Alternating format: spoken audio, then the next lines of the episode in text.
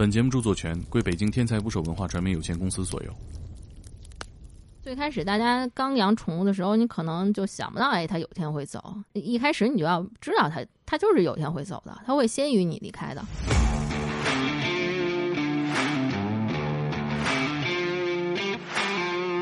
我是在给小动物做墓碑，七千多个小动物，可以随时的去纪念它。逃避还唯恐不及，现代人宠物去世的都这么坚强吗？要能摆在家里天天看吗？希望死亡是一个给人是一个明亮的感觉的。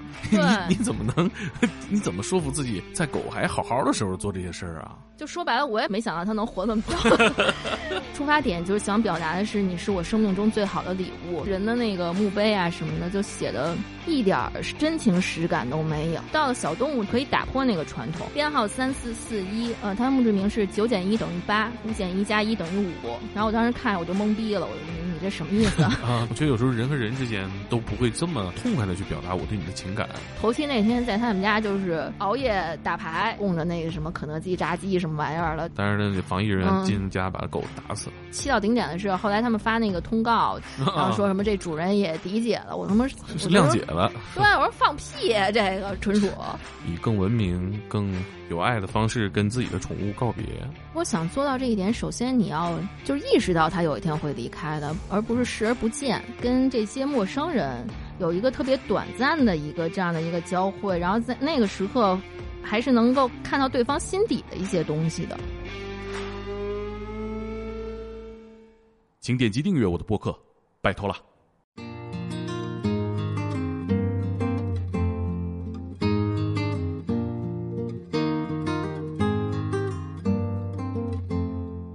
打捞最带劲的职业故事，这里是天才职业，我是猛哥。今天我们的嘉宾是宠物墓碑师吴桐，欢迎。大家好，我是吴桐。哎，吴桐这个职业一听就完全能理解哈，给宠物做墓碑的。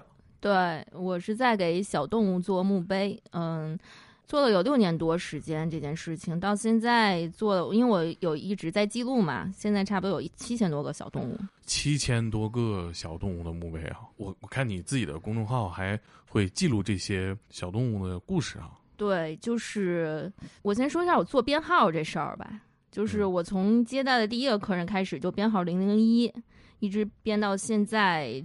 今天我查了一下编号到七千七百九十三，七千多篇推送。呃，不不不不，没那么夸张，是这样，就是编号我会自己记录，但是个别的我觉得，比如他这个故事比较打动我，或者他的那个墓志铭写的很精彩，我会放到公众号上。呃，宠物的墓碑长什么样子啊？可以给我们形容一下吗？首先，先说大家见过的人的墓碑啊，嗯，中国的墓碑基本上就是石头的嘛，正面书写着逝者的姓名、生辰，背面写一些寄语，呃，一般就是说这家人很孝顺，福泽绵长，保佑后人，然后说这个一生都非常的诚呃真诚善良，大概这些啊，比较文的词儿吧。对，就人的墓碑都很大嘛，室外的，是日晒雨淋的。我当时做的初衷是希望这一个小的东西是可以放在家里的，可以随时的去纪念它，因为我觉得就是嗯，对逝去生命的这样一个纪念的一个行为，其实不用是在那么一个统一的一个时间，比如说像我们每年的清明节呀，然后你还要驱车很远到一个郊区，就是比如北京市，你恨不得都埋到河北去了。我希望它是一个随时随地可以发生的，就在你的房间里有这样一个小东西去寄托你的一个情感。嗯嗯，是摆在家里的，对是要埋的，对吧？对我做的产品都是适合放在家里的，所以选用的是木头，我觉得木头看起来会比较温暖，也适合家居的那个环境。嗯嗯嗯，也能长时间保存。对，然后像那个做宠物的小墓碑就不大，其实就跟咱们平常用的这个手机差不多大小啊。对，这么小吗？对，挺小的。嗯，因为我觉得这东西你不适合弄很大嘛，你在家里对啊，就我觉得还是就是。比较节约空间会比较好，而且现在那么多主人他都是年轻人嘛，年轻人他本身比如说他在北京租的房子，他可能房间就很小，是，而且还会有搬家呀等等等等的事儿，对他应该比较适合去嗯随身携带呀或者怎么样就比较方便的，嗯嗯，就是你要一个小墓碑，它是一个烛台的形式啊，碑身会刻上宠物的头像。名字、日期、墓志铭，下面会放上一个电子蜡烛。这样啊，电子蜡烛是那个呃有一个小片片，然后着着光，然后那个蜡烛好像会动一样那种电子蜡烛。对它，它是模仿那种真实的烛火啊那样的一个，摆在家里边，甚至好像出差也能带哈。对对，可以的。就尤其会有一些客人，他们会旅行的时候带。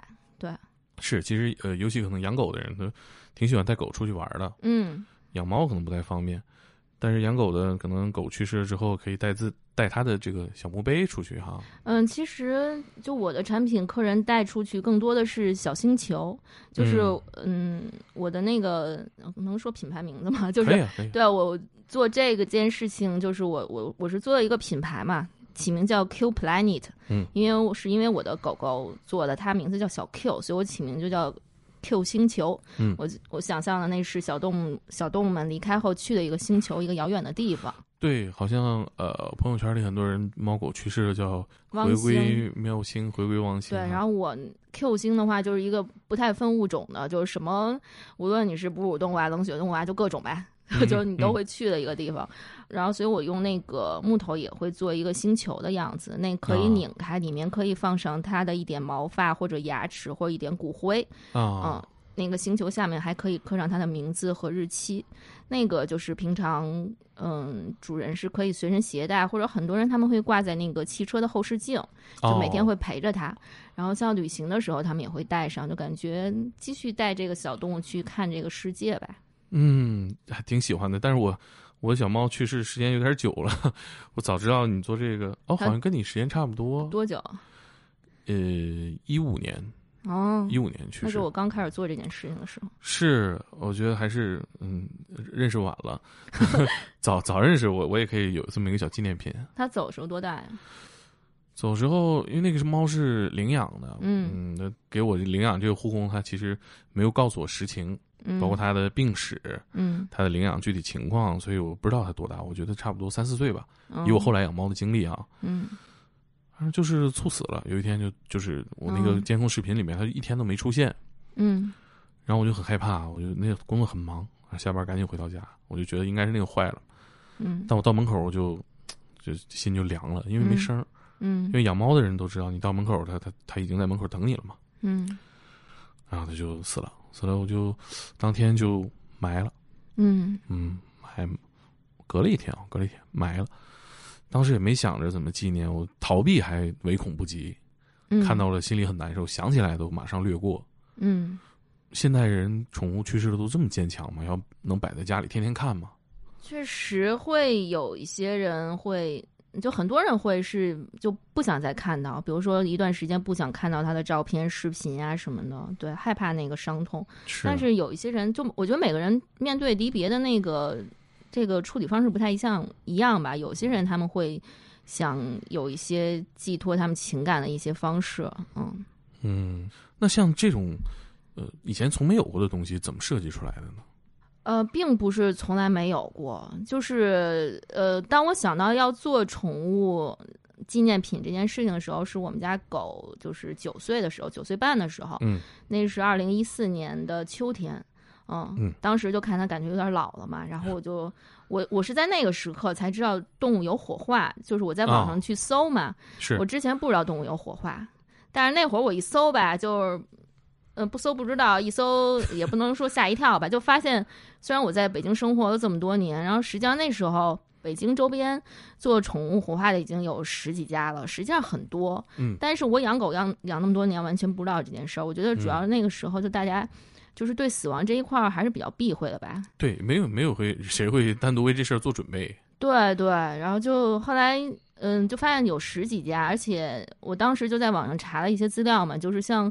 动物这个火化或者动墓地，在国外是一个非常就很有历史的一件事情，就是国外甚甚至就是几百年了，就他们已经是习以为常的一件事情了。他们都有法规的，就是动物死死之后，你不能随意丢弃它的尸体。如果是那样的话，你们你这相当于是犯法，会罚款的。就你必须要无害化处理，要火化。嗯，对。但是咱们这边这方面的知识就会比较淡薄，大家一般的操作模式就是。嗯，在小区掩埋，或者到郊区找一个地方埋起来。是是，这事儿也就永远埋起来了。对，然后包括像动物这个殡葬用品、纪念品的这一块儿，就是那既然比如北京周边有十几家在做火化，那它肯定相应的就有这些产品嘛，无论是骨灰盒呀，或者一些什么小的纪念品，都会有。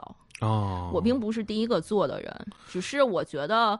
呃，那时候我看了一下他们在用的东西，我当然有实地走一些地方嘛。我觉得他们用的经常都是一些瓷罐子，其实对对，好多罐子就是坦白讲，就是我觉得就是茶叶罐嘛，就觉得这个，我就觉得小动物用的东西应该是看起来更像小动物的他们的东西，就应该是让人感觉温暖的。因为我其实一直以来就是我觉得中国人用的那个殡葬用品就特别丑。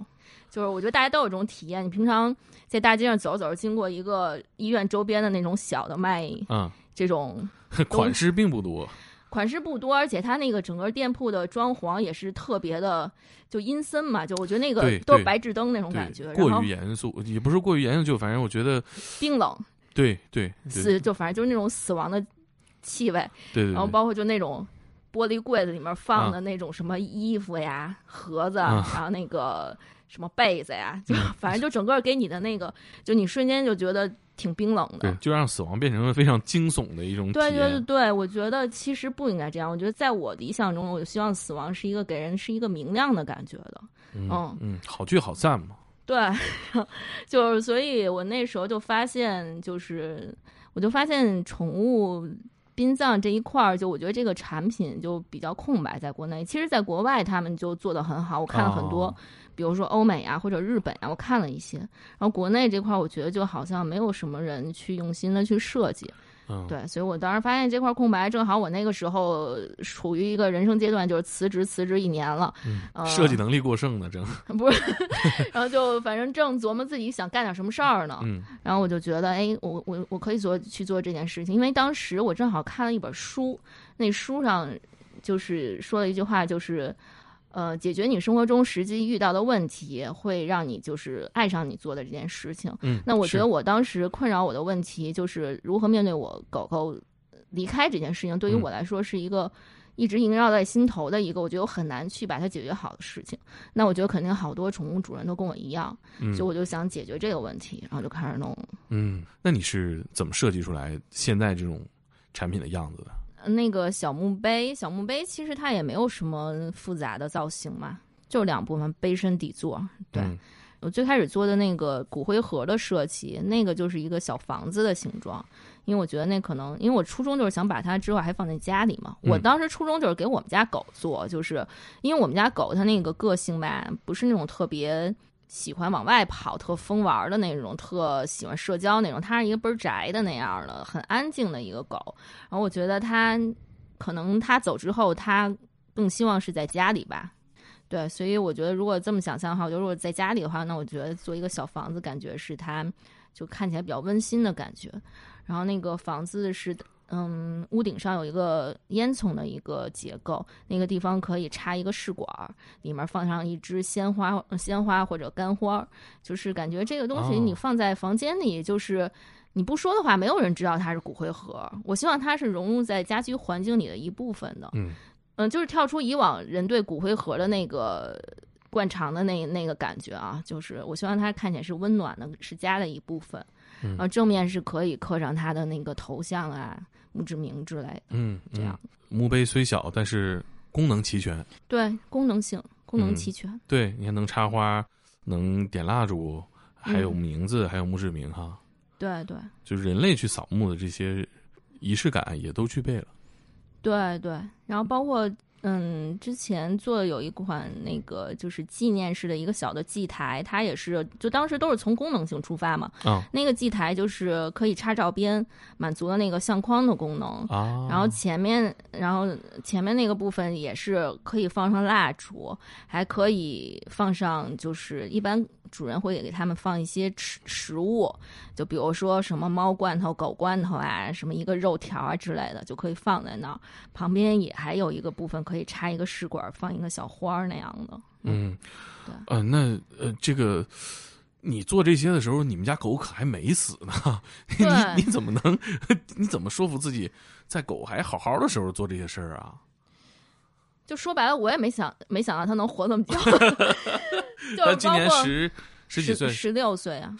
在他九岁半的时候，我是想到去做这个的。包括我那个，就是刚才说的那款房子的房子款的那骨灰盒，就是第一个打样，我就把他照片刻上去了。对，刻刻的一张是他在他青壮年时候一张照片，那张照片大概他就可能六七岁的时候，一张侧颜，挺好看的。对，然后就上面可以投像，然后底下写他的那个生日是二零零五年十一月六号到。后面的日期就空白，嗯，对，就反正后来我在做的一些样品在打版的时候，就比如其他后来又设计的什么骨灰盒，有一款是用那个枫木和黑胡桃做的那种拼接的，然后是一个礼物盒的形状，那款做出来也是，我当时出发点就是想表达的是你是我生命中最好的礼物，所以我把骨灰盒做成一个这种礼物盒的形状，里面也是用我们家狗打板，就刻上去把它 头像，这次头像刻的是稍微。它老老了的之后的一张照片，还是侧侧颜，然后底下写一句话，就是就是你生你是我生命中最重要的礼物，嗯，对，就反正又又把它刻一遍，然后我觉得好像就重复去做这事儿，就是可能冥冥之中还给他对积累点阳寿，我觉得好像是，就是是不是就那像比如中国以前传统就农村什么的提前给老人什么那叫什么办个老喜丧。呃，对啊，或者什么什么棺材板，你提前给他，然后装老的东西都做好了，然后那实际上他就会活很久，就那样。就是反向毒奶。嗯，对。嗯，十五六岁差不多跟人类类比，就一百岁吧。一百岁了！我的天哪，百岁老人了，家里有一个。对。那他跟几年前比的生活状态应该也差挺多的吧？嗯，他现在是全聋全盲啊，盲了。对他全盲这件事儿，我是大概两两三个月之前发现的。我之前，但是在我发现之前，他应该已经有那么几个月时间全盲了。但我一直以为他能看见一些呢。啊！但是实际上去医院检查的时候，医生就告诉我，他现在已经完全盲了。对我当时那天就瞬间就哭了，就就很心疼他嘛，因为之前。我其实平常带它就很少出去嘛，一般就在我们院儿底下，呃，撒泡尿之类的。然后一般带它去远一点的地方，也就是从我们院儿出来带它去洗澡。其实从我们院儿出来到那个洗澡的那个动物医院，嗯，不到一公里的路吧。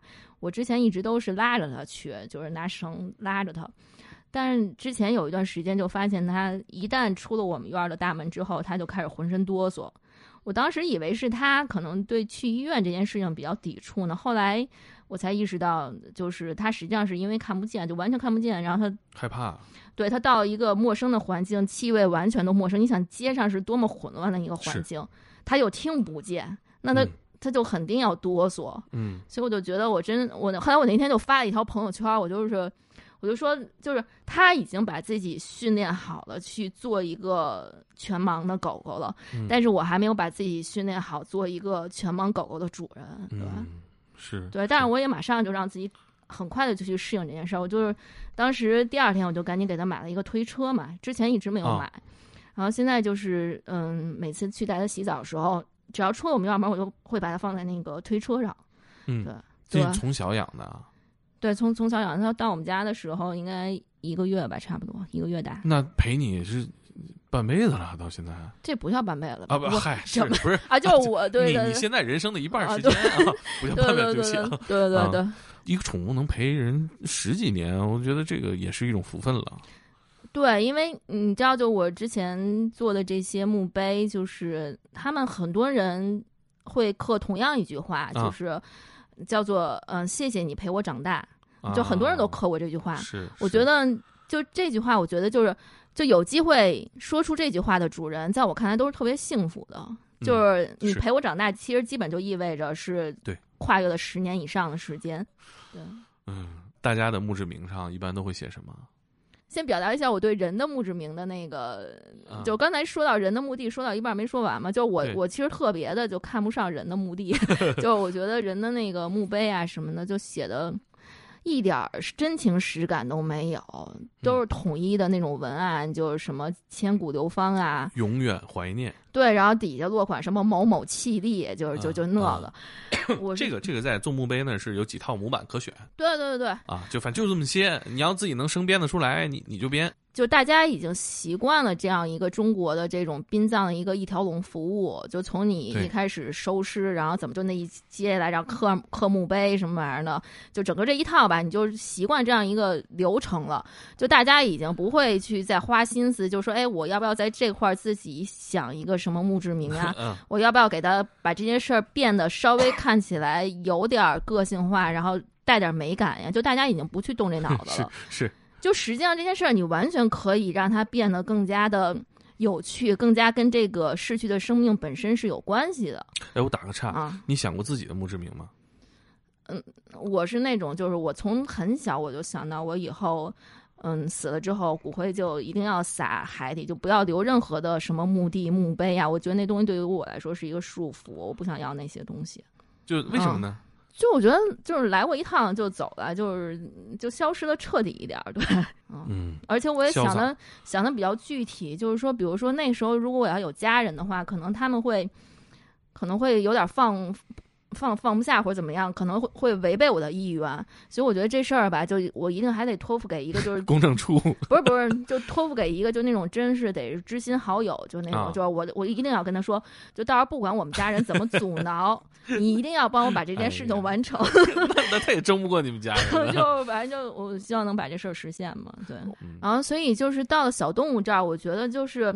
因为这事儿它本身不是一个有，就在中国不是有有那种什么几千年传统的事儿，它算一个比较新生的，是。所以呢，就大家在这个时候，它反而可以，你可以自由发挥一下，就你可以打破那个传统，没有传统束缚。对，所以这时候。嗯，就发现这些大部分人，他们真的是会就特别用心的去琢磨，哎，这句话我到底要怎么写啊？就有时候少部分就是偶尔你也会遇到那种客人，就说，哎，你们这儿有没有什么模板呀？就是让我套用一句话什么的。但是我们一般就会鼓励他说，就是你你你发自真心的想对你的宠物说的一句话就可以，这东西不需要什么文采什么的，不需要那些，就你真心想说的一句话就可以了。所以我就发现。当给他们这个自由的时候，就他们写出来东西还都是挺打动人的。嗯，对。嗯嗯，说两个。我来时候来时候之前还准备了一下嘛，就是 那正好。第一个，这个是我一直都印象特别深的，编号一六四，很久以前的了。嗯。狗狗叫花卷儿，二零一三年七月五号到二零一六年三月十六号。行了，别像个娘们儿一样没完没了的，坐下握手说再见吧。就这个我特别喜欢，就是你感觉他说那句话好像没多深情啊，或者怎么样，但是我当时看到这句话的时候，其实心里会疼一下了。对，就是你能感觉他虽然这主人是在潇洒的说再见，但实际上你能感觉到他很疼。然后编号一八六二 King 是一个猫，嗯，二零零二年十一月三号到二零一八年五月五号。嗯，King 辛苦了。只有我非常清楚一个事实：不会再有第二个你了。你陪我住过地下室，吃过咸鱼干，一起分过刚出锅的呛面馒头。人间苦难多，在上面看就好，别再下来受苦了。啊，这个好感慨啊！对，就是其实这里面也就是有时候是你会有画面感的，就是对于很多人来说，就是小动物是他们在异乡的一个陪伴，唯一的一个陪伴。是是，出门奋斗。爸妈也不在身边，朋友、爱人也可能很多人也没有，嗯，真的就只有小动物陪你一起挨饿受冻。对，嗯。然后下面这个是特别酷的一个编号三四四一二娃，也是一个猫。二零一七年七月二十二号到呃无穷，它是一个那个符号，就莫比乌斯环。对，呃，它的墓志铭是九减一等于八，五减一加一等于五。然后我当时看我就懵逼了，我说你这什么意思啊？对啊。然后然后呢，他就跟我说说九减一等于八是说那个猫有九条命，你现在用了一条，还剩八条命。嗯嗯，五减一加一等于五是我们家有五口人，现在他走了少了一个人，但是我们相信他会再回来的。等他回来就又是五口人，对，就这样的一个简洁，但是非常有新意。对，就其实。不同的墓志铭都能看出来这个不同的客人他的一个个性啊什么的，就反正就是还挺有意思的。嗯嗯，然后下面这个是编号三六八四朱迪，二零一八年十一月十三号到二零一九年四月六号，这其实很短暂，就半年的时间嘛。嗯，然后他说的是，他来到这个世上，四处看了看，不太满意，就回去了。嗯，这个我很喜欢。嗯，这个很潇洒，对，连带他的宠物一起潇洒。对，嗯，哎，这生命也很短暂啊。对，编号五九四六，老板，有生之年想要忘记了是不可能的。其他人连你的指甲盖都不如，对，我就觉得这人说的就是特别大白话，但是我就特别明白他那感觉，是是挺金庸的，就那种感觉，就是如此重要的一个存在哈。对，而且有时候你觉得就是他刻的一些看起来也不太礼貌的一些文字什么的，然后但是刻在墓志铭这样的一个东西上，就这种反差感，就是还觉得挺有趣的。然后编号七二七三巴黎。二零零五年一月到二零二一年六月二十七号，浅喜似苍狗，深爱如长风。突然很有诗意。对对，就是就大概吧，就念了这么几条，就是都不太一样的风格，但是你真的感觉你比人的那些墓志铭有意思多了。哎呀，对呀，对吧？情感非常浓厚，嗯，而且表达非常的酣畅淋漓。嗯，我觉得有时候人和人之间都不会这么这这么痛快的去表达我对你的情感。嗯，比如说，中国人传统可能会给父母写上“永远怀念”四个字，我相信都是发自内心，但是表达不是很彻底。嗯，表达不是很彻底，也不是很形象。我觉得这个反而在自己对宠物的时候，打破了这层情感的这种晦涩。对，而且另外一部分的有趣，对于我来说，是我本身是。就是从小到大跟人比较有疏离感的那种，就不太会跟谁建立亲密关系啊，包括跟朋友家人都会有距离感。然后我觉得就是这个工作会让我就是跟这些陌生人有一个特别短暂的一个这样的一个交汇，然后在那个时刻还是能够看到对方心底的一些东西的。我觉得这这样的瞬间还挺奇妙的，对于我来说。嗯，是你们通常会呃怎么沟通呢？关于一个单子一个项目，嗯，基本上就是比如他淘宝下单之后，然后我们就会告诉他，你可以发来那个照片、名字、日期、墓志铭这些，对，然后我们这边排版做好之后发给他确认一下。嗯，我记得刚刚你还提到你会给他们做小视频，还会给他们做一些问卷，了解他们之间的故事啊。对，就是是先开始做的那个问卷。嗯，我的那问卷名字就叫我与他，因为实在想不出来什么其他好名了。就是当时做那个问卷的初衷，实际上是那会儿还没有开始做视频呢，那会儿是想采集多采集一些故事放到公众号上。嗯，因为。你如果说只是淘宝这边就简单的对方给你个资料什么的，你其实很难有机会知道他们的故事。那如果你给他发个问卷的话，那你可能就有更多的机会会获得那个故事嘛。然后那个问卷我当时就设置了就十几个问题嘛。其实那个问卷的设置实际上是我觉得对他整个的那个心理是有一定的疗愈的功效的。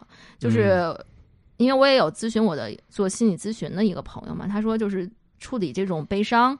更好的一个方式是你要唤起他的一个美好记忆，所以我的那个问卷上来会先说：哎，你记不记得这个小动物进进你们家第一个晚上发生什么事儿啊？你为什么要给它起这个名字？哎，这小动物平常最喜欢做什么呀？然后还有就是。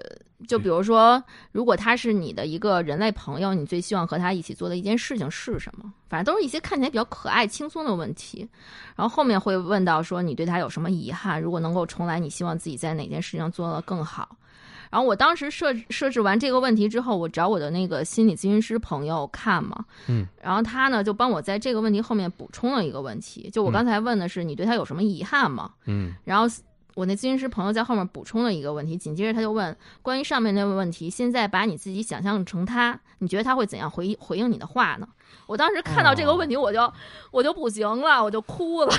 哎呀，太太太太会了，对，太戳心了。对，就是就一般人填问卷肯定是回答，就你想象那小动物，他肯定会原谅你，不管你干了什么，他都会原谅你。是。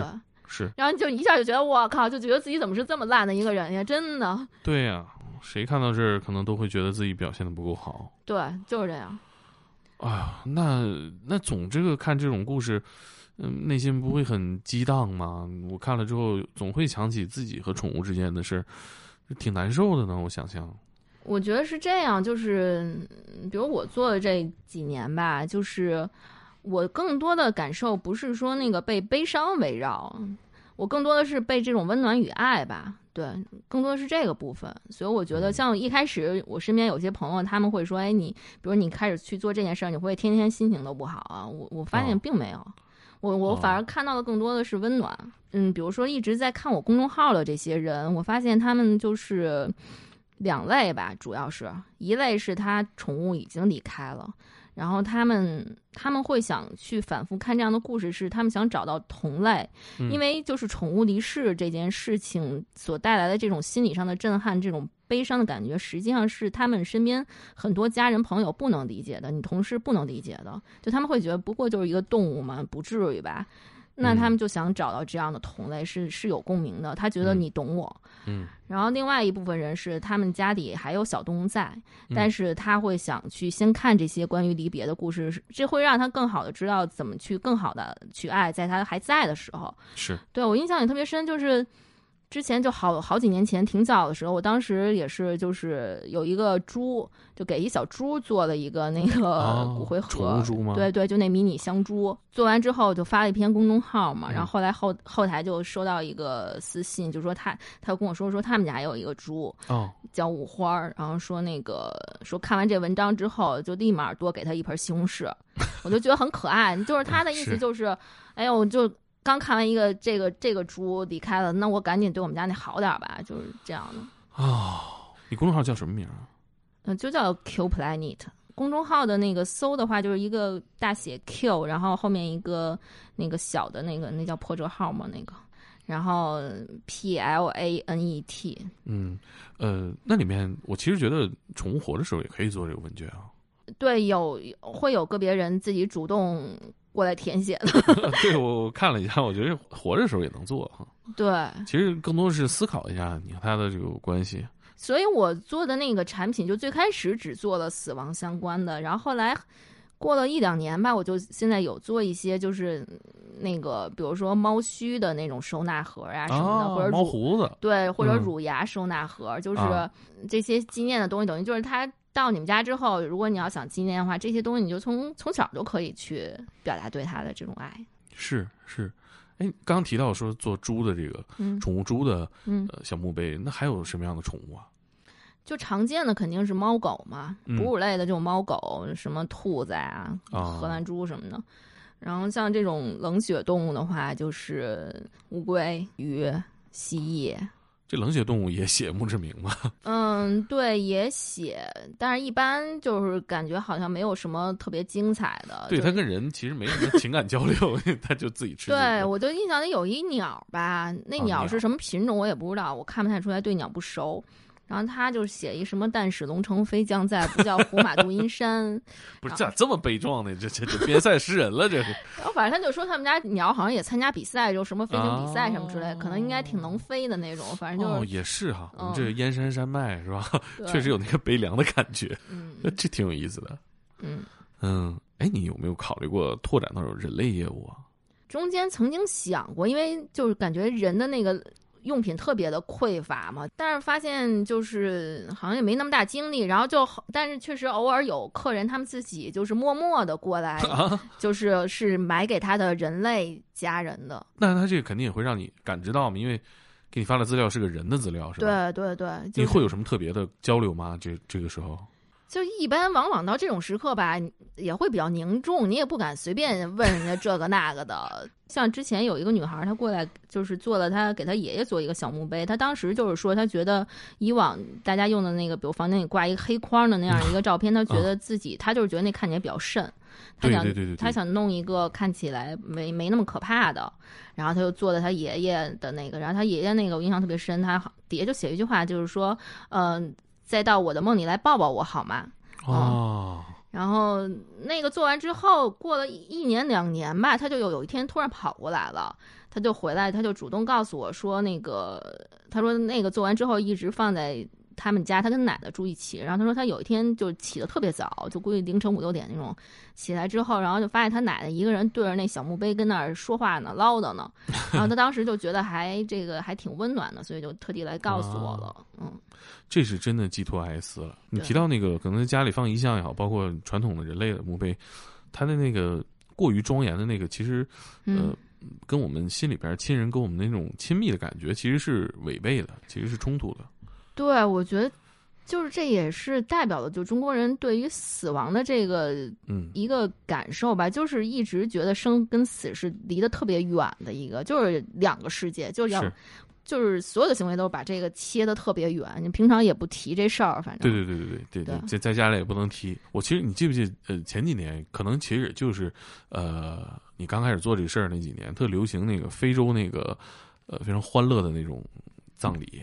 黑人抬棺那是后来了啊，我看过。就早前有那种花式棺材，嗯嗯，什么球鞋呀那种，都是非洲我看见过那个，我就觉得特别有意 思。对我特喜欢那个，就有一种爷下线了，今天就是造起来。对对对对对对对对，下线快乐。嗯，我觉得那个他他因为他们可能传统文化的包袱没那么重啊，我觉得那个感觉还还挺有意思的。嗯，呃，你像你接触这些故事里面，嗯，呃，哪些是最能打动你的，或者印象最深刻的？就比如我印象比较深的一个，有一个狗狗是一个金毛，叫三宝。然后它当时那个狗狗也是患病嘛，好像是癌症。就是主人就是从它确诊之后，然后几个月的时间一直在记录嘛，就微博一篇接着一篇的，就很感动的那种。然后当时他那个家里面也是，就是这个主人他有一个女儿，那个女儿那会儿才上幼儿园吧，就还挺小的。然后后来是在过年的时候，这个这个狗走了。嗯，当时是他们是一起回的老家，回的内蒙老家，然后从内蒙返回北京的路上，就在车上，这个狗最后离开了。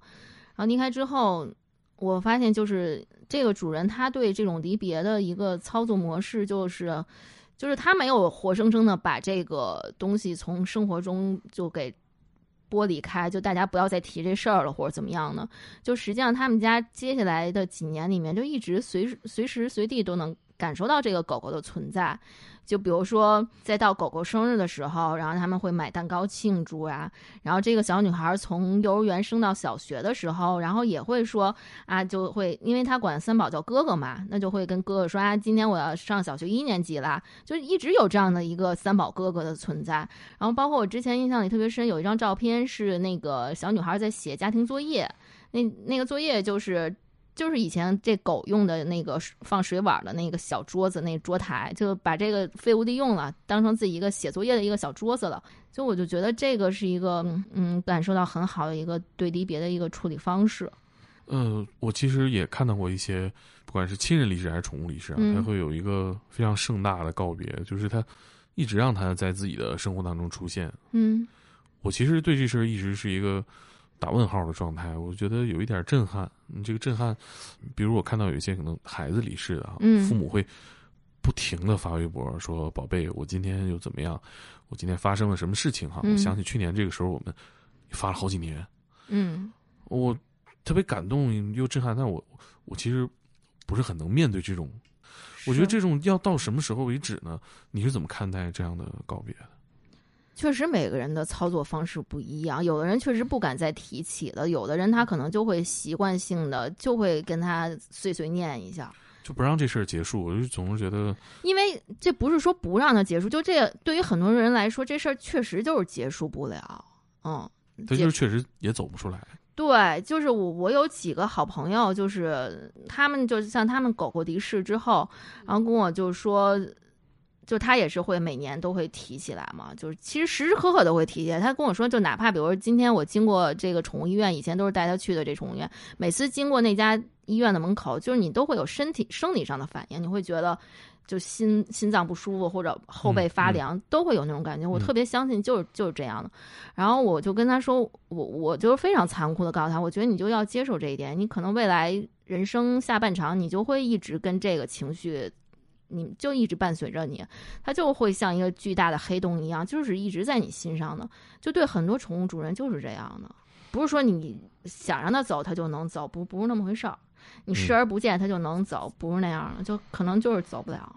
嗯，对，嗯，我有朋友把他的离世的小猫纹在身上。嗯，很多人是这嗯样。对我经常，我之前还专门做过帖子呢。就是最特别的是有一个那个，就是我认识的一个朋友，也是一个北京的一个姑娘，她本身就是胳膊上有两两个狗嘛，就是左膀右臂的，嗯因为他们家好几条狗就陆续走了。哦，后来有一天，他给我发过来一张照片儿，呃，然后我说你这又纹一个，然后他说不是，说这是他爸纹的。呃对他爸等于六十多岁了，北京大爷，然后说他们家那狗走的时候叫十也十六七岁了，叫 Zippo，是他爸最爱的一条狗，啊，对他爸嗯最爱的一条狗。嗯然后后来我看那照片儿。他爸之前还跟跟狗一块儿泡温泉还是什么，就俩人倍儿亲密。跟哥俩似的对，然后走了之后，他爸就纹身去了。啊。然后我当时想象的时候，我估计他爸没准有纹身习惯，比如说以前就纹身呢，可能这时候想纹身。他说他爸就从来没纹过身，呃就就就就这样就硬去了就。嗯 然后我说我说那你爸受得了吗？他说嗯，好像痛觉神经也不是特别敏感，就还行，忍得住。但是说坐在那儿坐半天腰腰酸。然后后来我说那你爸去纹身，你妈不管吗？然后他说呃，他说他妈是说来说谁这么大岁数纹身呀，就老不正经的这种。然后他爸也特别逗，他爸特别耿直那种。他爸说说什么？呃说你是嫉妒吗？然后你去拿一张你年轻时候照片过来，我给你纹另外一边上。对，就那样的。阿姨的心情很复杂，对，不知道该同意还是该反对。嗯，就确实好多人去纹身，我将来也会纹的，这个我早就想好了。嗯，都是大家寄托哀思的一种方法吧。嗯，还有哪些你印象深的？还有一个是一个成都的一个家庭，就是这个家就是等于一个男主人一个女主人，他们养的那个狗是一个雪纳瑞。叫托布，然后也是后来也是得了癌症什么的，但后来又坚持治疗了一两年的时间。这个过程中就，我我认识他的时候就已经是确诊了，然后后来他那段时间就是带他到处浪啊、旅行啊什么的，上云南什么就开始浪，心理状态特别好。然后直到最后走的时候吧，就是走那天火化完了之后回到家，然后嗯好哦头七那天，头七那天在他们家就是叫了好几个好朋友什么的，在啊过个头七啊！对，在他们家那个夜里就是熬夜打牌，就是 你知道吗对，？就守灵嘛。对，巨巨哎热闹。就他们家本来就是全是吃货，那哪人就不能吃。真是牛对了逼了，我操！对，然后就是买了一大堆，反正就那些什么炸鸡啊什么玩意儿的，然后就给我还发 牙发锁骨，对发视频呢拍，嗯然后就是一一波人在那打牌。然后呢，旁边拖他们家拖布那个小骨灰盒在那就做一房子嘛，然后点着蜡烛什么的，然后嗯拖布的那前面也是供着那个什么肯德基炸鸡什么玩意儿了，在那儿就反正就特别热闹，哎就是就那样的，这个可太牛逼了，这个对，挺挺有意思的，反倒是释放了这种死亡观念，就是年轻人的死亡观念。对对，啊！嗯。你亲戚，你或者长辈去世，你肯定不敢这么折腾，对吧？是啊是啊，你这个这个还真是没想到还会有这样的人啊，嗯，对，了不起，挺欣赏的。笑着说再见。实际上他我知道他们也特别痛，都哭得稀里哗啦的，是但但但是还是那个那样的，对，呃，我以前采访过一个标本师啊，嗯，他给一些宠物主人做过标本，呃，有一些主人会想把自己的猫猫狗狗做成标本，嗯，你怎么看待这种这种纪念方式啊？我我自己是觉得有一点儿有点吓人，有点我我有点狠啊。就直言不讳的说，我是比较反对这个，可能我比较狭隘啊，但我确实反对，嗯。因为我之前也是，就是以以前去一些，我去过有一家动物医院，嗯在就在北京动物园旁边有一家动物医院，嗯然后当时进去的时候，一进门，然后旁边他们那柜子里放了，其中有两个狗的那个标本，然后那哦个医生跟我说，这就是之前有客人做，做完之后放在家里，觉得又受不了，然后又退回来了。就是有时候做完人做完之后，人又觉得受不了。然后我是自己就是觉得做标本这个过程特别的残忍，对呀、对，就是就是，我就觉得这个，虽然我也能明白那个当下想做标本的他的那个他为什么想做，你就想留着他嘛，对吧？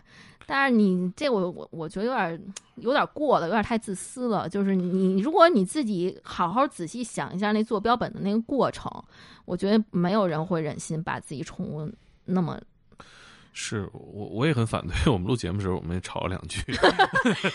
我觉得不能这样吧？我觉得就纯粹是满足你自己的感官上的补偿。嗯就是你补偿一个感官嘛。对，你你你纪念的方式有很多嘛。嗯嗯，那个我觉得是有点极端啊。但是我我是觉得众多的纪念方式里头，弄一个嗯好看的可爱的小墓碑，我这还是我此前不知道，但我觉得是个挺好的一个方式。现在主要渠道是从哪来啊？我现在基本就是就是在淘宝上卖。嗯，公众号也是从一开始就开始在做嘛，慢慢也会有一些沉淀。但是像我这个就属于，就可能比如人家关注你好几年，人也用不上这些东西。然后那倒是，那或者再再加上就回购回购率也非常低嘛，对吧？就嗨，对对，这都你回购率这都以年为几年为对对对，然后然后还有就现在做短视频做了有半年多，半年多一年的时间吧，就是在几个平台做。但短视频也不是我的强项，但是也在做。嗯，对。那我觉得这肯定口口相传是一个挺好一个。对，最开始就是靠口口相传。对，就养宠物的人都有自己小圈子，会讨论宠物。嗯嗯，你最近这些新闻看了吗？关于宠物的？啊，你说那个就是上饶有一个呃女孩隔离了，但是呢防疫人员进家把狗打死了。那看了看了。嗯，有没有什么特别的感觉啊？在你这个职业范围内？我觉得。嗯，反正之前也跟朋友讨论了嘛。那讨论的时候，那就各种骂脏话呗，就是 就是，你就看到这种，你就是气到发抖啊，就是啊，对。那天尤其那天，我觉得呃，看上门打狗这个还没有气到顶点的，气到顶点的是后来他们发那个通告，说什么啊，什么无害化处理，然后说什么这主人也理解了，我他妈谅解了，对，我说放屁，这个纯属。这怎么谅解的？我觉得对，而且包括那个无害化处理，其实这个词我也接触了很久了。从最开始接触这个，就是就是所谓无害化处理的话，就是指的是对于尸体的处理嘛，对吧？人的尸体也一样嘛，对，让它不会产生细菌，不会产生传染病。对，然后像一般就是实际上你现在就是在一些宠物医院啊，就比如。呃，有一些小动物它离开之后，主人不知道怎么处理的话，然后呢是可以留在医院的。然后医院统一就是有有应该有人上门来收，然后就所谓的就进入无害化处理的环节了。那种一般就是集体焚烧啊，或者掩埋之类，就是实际上是当做医疗垃圾了，就是就这样的。明白？你看，不光是说这一件事儿啊，还有很多，就是我觉得我的感觉是两代人之间有一个对动物的一个特别大的。认知上的差别，嗯，包括城市里打狗的哈，嗯，就他们觉得一个一个动物嘛，打死了打死了，嗯，还有遛着狗让他去抓流浪猫的哈，嗯，包括现在大家在积极的呼吁推动保护动物法确立哈，就我觉得两代人对动物的认知是不一样的，你有这感觉吗？对，就我就举个例子吧，就是前你前段时间发生在我身上的，就是我那狗不是刚做完手术嘛，就是那后腿，所以我就带它做复健。就我们家我住的那个楼，它有一个人走的一个坡道，长度大概在十几米吧。然后因因为医生嘱咐我说，你要多带它走上坡路，这样对它的肌肉有帮助。所以我一般会在下午两三点的时候，就人流密密度比较低的时候，然后我带它在那走个五趟，就特别慢的走，每次得走。走个十分钟吧，跟那他就巨慢无比。然后那天我就带他在那儿走呢，然后从我后面上来一老太太，就住我们楼的，就那老太太吧。我平常没跟她说过话，虽虽然是这么多年街坊了，但是大家彼此都没有打过招呼什么的。在我后面来一句说：“那个，哎，你这个狗的这个腿是不是呃有有毛病？”然后我就说：“我说对，我说他刚做完手术。”然后他给我来一句说：“嗯，别要它了，换一个吧。” 我我当时我听的我我真的就心里无数操你妈的就出来了已经，但是我就没搭理他。我当时就想你你你这岁数，等你老了那天胳膊腿儿不好了，不能说换一妈呀，对吧？对，到时候你们家孩子把你扔出来，你你可别别别到处哭天抹地去。但千万别说。但是这个其实就是能反映出他的一个。就是他的思维方式就是这样，在他眼里，这个动物就是低人一等的，就是你可以随便去处理掉、去丢弃的东西。对，说白了，他其实对你说这话，他是好意，他不是恶意。对对对，我我我我能明白他那点。他觉得你累，他怕你累，对，就觉得你换一个狗养不就完？对，别要它了，你换一个，别要它了。对，这我我们年轻人觉得这是无法理解的一句话。嗯，对，但这他就代表了中国很大一部分人，他们就是就是这样，他们看到动物的方式就是这样，就是觉得就是人类是最高级的，剩下那些动物就是低低人一等的。我是感觉就是他上一辈人或者上上一辈人，他们是很饥饿的一辈人，嗯，他们对动物的理解就首先是食物，嗯，他们是见什么吃什么的年代过来的。对，我小的时候家里买过年时候年鸡，嗯，养几天再杀嘛。嗯我跟那鸡处的可好了，哎，你提到这鸡了，我跟你说吧，我小时候第一个只宠物，我养养小鸡雏嘛。被我妈杀了。对呀、是啊，我那个确实就是那会儿小学就流行养鸡嘛，对然后小鸡仔儿，一开始可能先带回家四五只，然后这只啊是唯一一只养活的，养到都病死了，养到童子鸡那么大，我、哦我印象里特别深。那会儿我上小学，然后我当时还天天遛鸡呢，就拿个筐提着鸡下去到院里，对，呃，去院里让它吃点虫子嘛，这样啊有助于它生长。嘿然后真的养到童子鸡那么大了，在我们家阳台上。然后那几天，我妈就开始就她就开始唠叨，她说那个说琢磨哪天要把它杀了。我当时就反对啊，我对啊、这这我养的宠物嘛，我从小养到大的，你起名了，你吃谁不行啊？你吃它。对，然，然后后来有一天中午，因为我我那会儿小学，每天放学会回家吃吃中午饭。我那天进门儿，刚一进门儿，看见我妈端着一盆儿就是鸡肉，里面有白菜，什么鸡肉，然后出来，我当时就有预感，我就赶紧奔到阳台去看，那笼子里空的，我当时就哭的就不行了。哎我爸那天也在家呢，嗯，然后我们三个人就坐在那饭桌上，我就默默的，我就一直掉眼泪。然后我妈就一个人在那儿吃，我爸也不吃。我爸说他也他也吃不下去。然后我爸说，嗯说这就是你妈下的手，我我都下不去手，就你妈下的手。我我就反正这事儿我 我一直气他，我也不能说是会多多怨恨我妈或者怎么样的，但是我就是我就觉得这人怎么能下得去手呢？是嗯，跟咱想法都不一样。对，我养那小鸡，我也是，就虽然没养很大，但是已经嗯开始换毛了，我知道，就换毛了。嗯就它也是因为那小鸡雏买到家里都活不了，有那么一个能活的，你就肯定好好养嘛。对，吧但是最后可能也都是活不到。但是我说那年鸡呀、我、嗯我奶奶买的年鸡来了的时候可精神了，大公鸡，然后我天天抱着它啊，给它擦得干干净净的。然后三十那天我奶过来搂脖子一刀，嗯、啊我就觉得，就是他切鸡脖子那一下，嗯比切萝卜还趁手，嗯一点感情都没有。是啊，我说我这养好几天了，怎么没感情呢？啊，都不用给我解答，那老人都不会给我解释什么、啊。嗯哎呀，别别别别别玩了，该吃它了。我小时候我觉得这太震撼了，对那一代人，他们的情感确实都特别粗糙的这种，对，而且我听我爸给我讲过，他们以前，呃，年轻的时候，那个工厂里面有一个前辈，一个一个大叔，呃，专门负责偷狗杀狗嗯啊，就是说，呃，十里八村的狗见到他都不敢叫嗯。啊，而且他有特别的杀狗技巧，嗯。杀了狗吃肉嗯。啊，我就觉得那他他的生活当中是就是他见到的狗不是像我们这样是宠物啊动物啊，是个菜。对，就有这种人在，就是我觉得这这一代人他就是能把它当成菜，你就很难要求他对他有什么感情，或者能理解我们，把他当成伙伴或者是情感寄托。是，我觉得这个落差太大了，嗯。这就是两代中国人嗯吃不饱饭和吃饱撑的之间巨大的生活差别。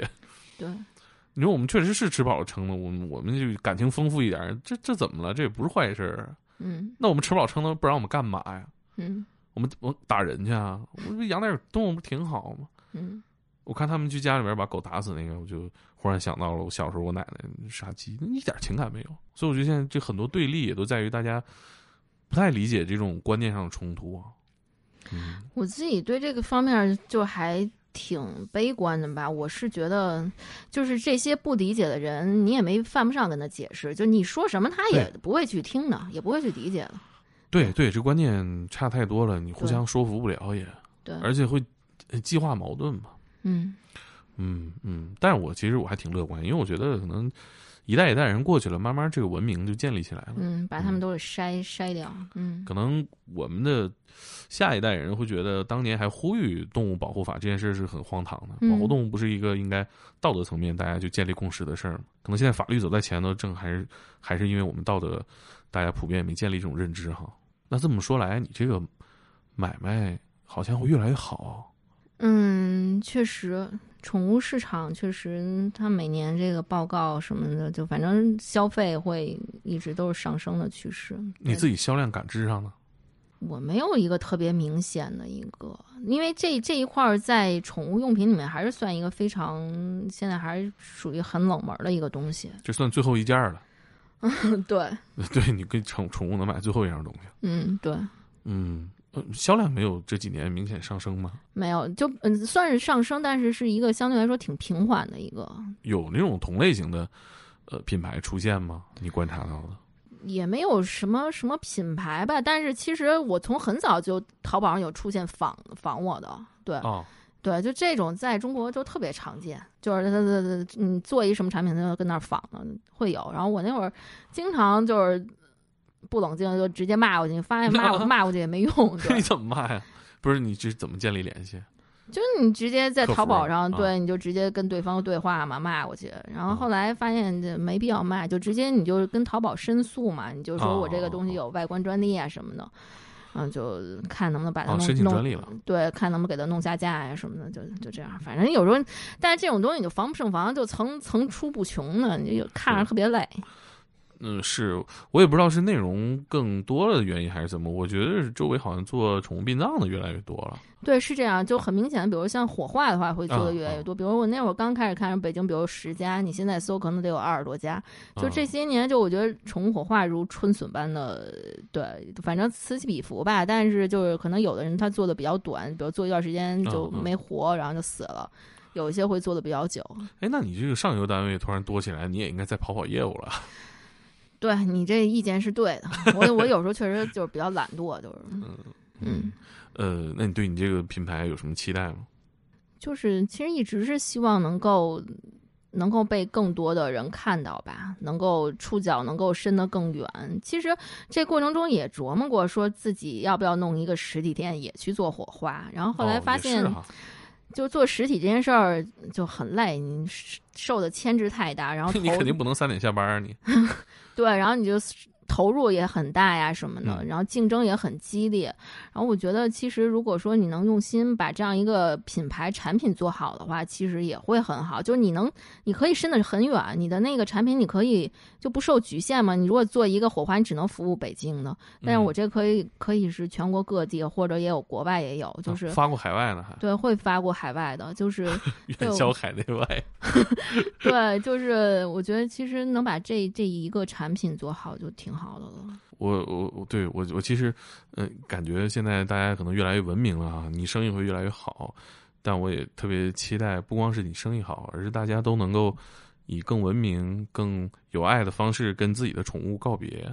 对，我觉得，嗯，如果想做到这一点，首先你要就意识到它有一天会离开的，而不是视而不见。就比如像最开始大家刚养宠物的时候，你可能就想不到，哎，它有一天会走。那我觉得现在你就可需要有一开始一开始你就要知道它它就是有一天会走的，它会先于你离开的。然后这样的话，你在养饲养的过程中，你会比较科学的去喂养它，然后降低一下它这种因为这些人为的因素提前走的这个概率嘛。然后另外就是，我觉得有一些知识你是需要获取的。我之前就写了一篇帖子叫《最后的事》，那个讲的就是当宠物离世之后，你如何去。处理它的尸体，就是比如说你在家的话，你比如说你夏天的时候可以弄点干冰去在它的肚子周围，因为它的那个尸体最先是从腹部腐烂的。如果你想在家里停一两天的话，你可以弄点干冰在腹部。就这些知识的话，你可以先获取一下。然后像之前我有。就有一个公众号粉丝，后来有一天就告诉我，他说特别感谢这个帖子，因为他用到了。然后他当时那个我还发了一篇故事呢，那个那个我觉得也特别感人，就是他们家也是一个狗叫狗熊，啊，然后嗯，他那个狗走的时候，他也是就是夏天，然后他他说家里也没有干冰，然后就从冰柜里翻出两条龙利鱼，就就。